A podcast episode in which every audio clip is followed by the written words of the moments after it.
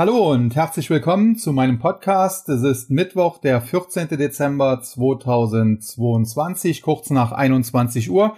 Und wie versprochen möchte ich kurz, aber schmerzlos den heutigen Leitzinsentscheid der US-Notenbank äh, kommentieren. Und hier muss man sagen, der lief eigentlich etwas anders als beim letzten Mal. Auch hier 180 Grad gedreht, wenn man so will. Denn letztes Mal war es ja so, dass das Statement der Fed eigentlich sehr dovig klang und dann auf der Pressekonferenz äh, Jerome Powell den äh, Falken gab.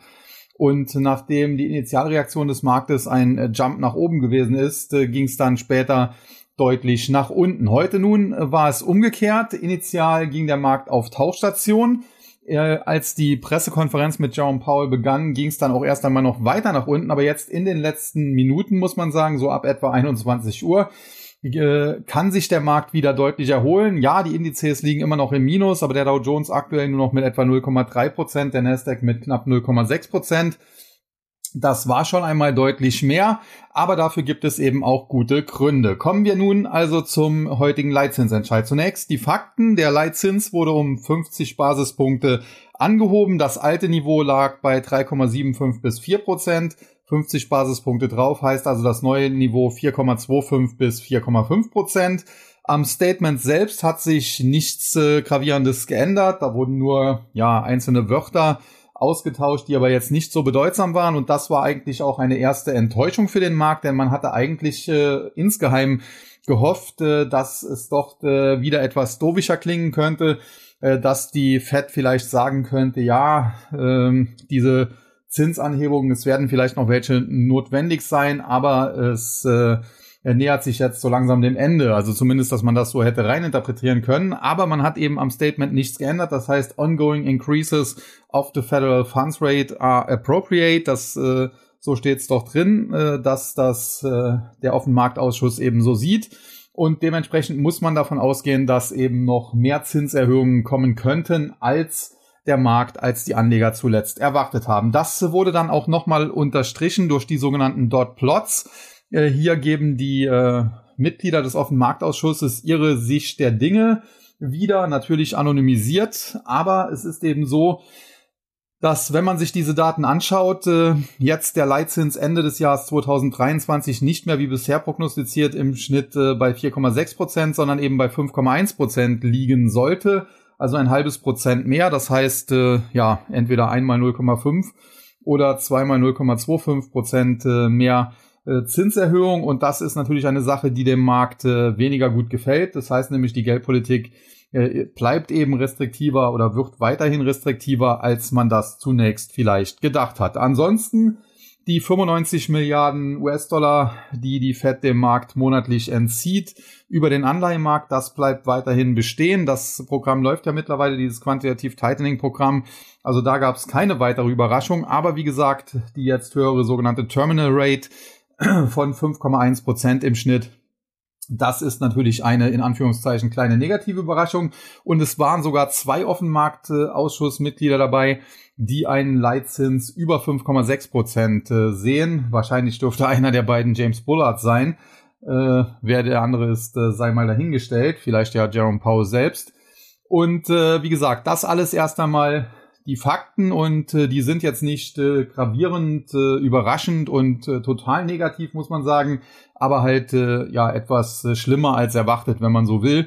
Und dementsprechend, äh, dass der Markt darauf zumindest nicht mit einem Freudensprung reagieren kann, das ist klar. Interessant war dann aber jetzt äh, die Pressekonferenz und ich habe mir die zwar komplett äh, bis jetzt äh, etwa 21 Uhr angesehen, aber man muss sagen, ähm, das meiste, was dort gesagt wurde, konnte man eigentlich ignorieren. Aber zwei, drei Dinge waren dann doch sehr interessant. Äh, denn äh, Journalisten haben gefragt, ja, wir haben ja zuletzt über mehrere Monate gesehen, dass die Inflation rückläufig war. Der Offenmarktausschuss reagiert darauf eigentlich nicht, sondern wird jetzt eigentlich äh, noch etwas hawkischer. Das hat äh, Jerome Powell ja mehr oder weniger zur Kenntnis genommen und versucht, das auch so ein bisschen zu erläutern. Und äh, diese Erläuterung war insofern ganz interessant, weil er sagt, es gibt oder sagte, es gibt äh, drei äh, Dinge in der Inflationsentwicklung. Wir haben einmal die ähm, in der Industrie, also das produzierende äh, Gewerbe, wenn man so will. Da sieht man, äh, dass die Lieferketten langsam aber sicher wieder repariert sind. Äh, und äh, andere Dinge, die hier dafür sorgen, dass der Inflationsdruck zuletzt deutlich zurückgekommen ist. Also in diesem Bereich, äh, da sieht die Fed wohl kein so großes Problem mehr. Dann spricht er den Immobilienmarkt an. Äh, hier sagt er ganz klar, äh, der Immobilienmarkt ist ihm noch zu stark. Eine Aussage, die ich so nicht ganz nachvollziehen kann, äh, denn der Immobilienmarkt bricht wirklich in einem rasanten Tempo ein. Mag sein, dass der Markt insgesamt natürlich immer noch auf einem erhöhten Niveau ist, weil es eben in den letzten Jahren dort mit den Immobilienpreisen durch die Decke gegangen ist. Aber man kann wirklich nicht davon sprechen, dass der US-Immobilienmarkt noch boomen würde und auch die Mieten sind ja zuletzt, also die Mietpreise zuletzt erstmals seit ewigen Zeiten leicht rückläufig gewesen. Also äh, das äh, müsste Jerome Paul mir dann noch erläutern, was äh, der Offenmarktausschuss da sieht. Aber prinzipiell hat sich das jetzt auch nicht so negativ angehört. Also mag sein, äh, dass die Fed da vielleicht noch mal hinschauen muss, aber prinzipiell ist auch dieser Bereich auf dem richtigen Weg, wenn man das so ein bisschen heraushören konnte. Und dann gibt es den dritten Bereich und das ist jetzt eben der Dienstleistungssektor und da sagt Jerome Paul, da haben wir ein Problem, da ist die Inflation noch sehr hoch und das stimmt auch tatsächlich, das hat auch das haben die letzten Inflationsdaten gezeigt und er sagt, das liegt daran, im Dienstleistungsbereich, äh, ja, da kommt es in erster Linie auf äh, die, die Mitarbeiter an, weil Dienstleistungen können halt in erster Linie nur von Mitarbeitern erbracht werden, wenn es nicht schon automatisiert über irgendwelche Roboter ist, wo wir ja noch ganz am Anfang stehen. Und dementsprechend, äh, ja, äh, bleibt die Fed dabei, äh, dass der, Immo dass der Immobilienmarkt, sage ich schon, dass der Arbeitsmarkt äh, hier noch zu stark ist, äh, denn aufgrund dieses starken Arbeitsmarktes, dass hier also sehr, sehr viele äh, ja, Mitarbeiter in der Dienstleistungsbranche gesucht werden, äh, sei dort auch das Lohnwachstum noch äh, sehr stark oder die Löhne seien noch sehr stark. Und äh, hier haben man teilweise Raten von äh, 8, 9 Prozent noch und das sei natürlich viel zu hoch und das müsse noch runterkommen. Und äh, alles in allem fasst er das dann damit zusammen, dass man schon ein gutes Stück des Weges, den man hier gehen müsste, um die Inflationsrate wieder zum Ziel von zwei Prozent zurückzubringen, dass man ein gutes Stück in diesem Jahr schon geschafft habe, dass man aber eben auch noch einen gewissen Weg vor sich habe und äh, in erster Linie, wie gesagt, äh, fokussiert man sich hier auf die Inflation im Dienstleistungsbereich und eben äh, dementsprechend auf den Arbeitsmarkt. Das ist natürlich eine Begründung, die man durchaus so nachvollziehen kann. Nichtsdestotrotz bleibt es aber auch dabei, äh, der Arbeitsmarkt ist immer ein nachlaufender Indikator, weil bevor jemand äh, Mitarbeiter entlässt, äh, spart er natürlich an allem anderen, Marketing natürlich ganz besonders. Und das haben wir auch gesehen, gerade selbst der Bereich Online-Marketing mit solchen Koryphäen wie Alphabet oder Meta-Plattforms, äh, wenn man hier mal zwei Aktien nennen soll, sind ja zuletzt sehr, sehr stark eingebrochen, weil eben hier der Online-Werbemarkt nicht mehr so gut läuft.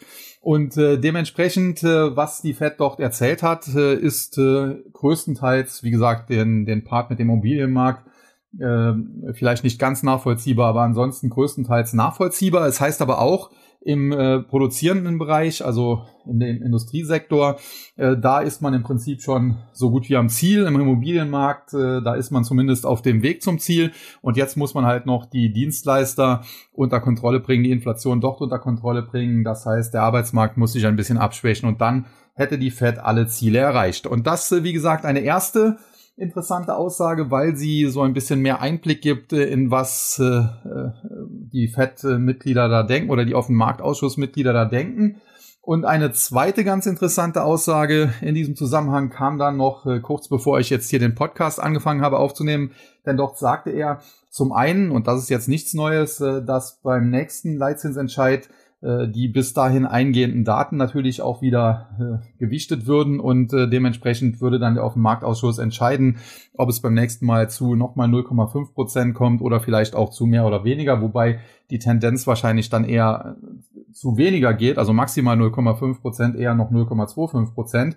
Und äh, das war dann eine Aussage, äh, wo er sich vielleicht auch ein bisschen verplappert hat, äh, denn er hat dann auch gesagt, äh, dass die Fed äh, doch davon ausgehe, äh, dass sie auf einem richtigen, auf einem guten Weg sei und man im Laufe des nächsten Jahres die Inflationsziele so langsam, ja, in Sichtweite bekommen würde. Und das hat der Markt natürlich dann sofort positiv aufgefasst und das war auch der Grund, dass es dann gegen 21 Uhr äh, ja die Verluste sich reduziert haben. Mittlerweile sehe ich es gerade, sind die US-Indizes äh, Dow Jones und Nasdaq auch bereits wieder ins Plus getreten, 0,2 Prozent, zwar ein kleines Plus, aber eben ein Plus.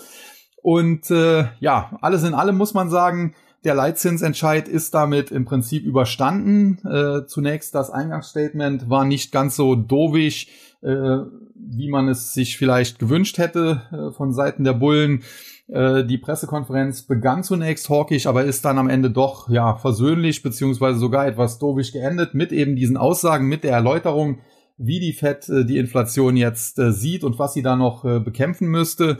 Und äh, vor allen Dingen dann eben dieser Satz, der da gegen 21 Uhr gefallen ist, deutscher Zeit, dass man sich doch auf einem guten Weg sehe. Und alles in allem muss man auch sagen, wenn man sich dann anschaut, die Marktreaktion, und ich meine jetzt nicht äh, den, den Aktienmarkt, denn dort äh, handelt ja in der Regel nicht unbedingt das Smart Money, sondern die Anleihemärkte. Da muss man sagen, ja, die Renditen sind kurzfristig sowohl bei den zweijährigen US-Staatsanleihen als auch bei den zehnjährigen nach oben gegangen, aber jetzt nicht explizit äh, stark nach oben geschossen. Es waren so sieben, acht Basispunkte bei den äh, zweijährigen US-Staatsanleihen und etwa drei, vier Basispunkte bei den zehnjährigen. Aber mittlerweile hat der Anleihenmarkt sogar kehrt gemacht. Die Renditen sind mittlerweile wieder zurückgegangen, die Kurse der Anleihen dementsprechend gestiegen. Und wenn man das alles wirklich zusammenfassen will, dann muss man sagen, die Notenbank äh, hat ein Statement herausgegeben, was nicht ganz so dovisch war, wie man es sich gewünscht hätte.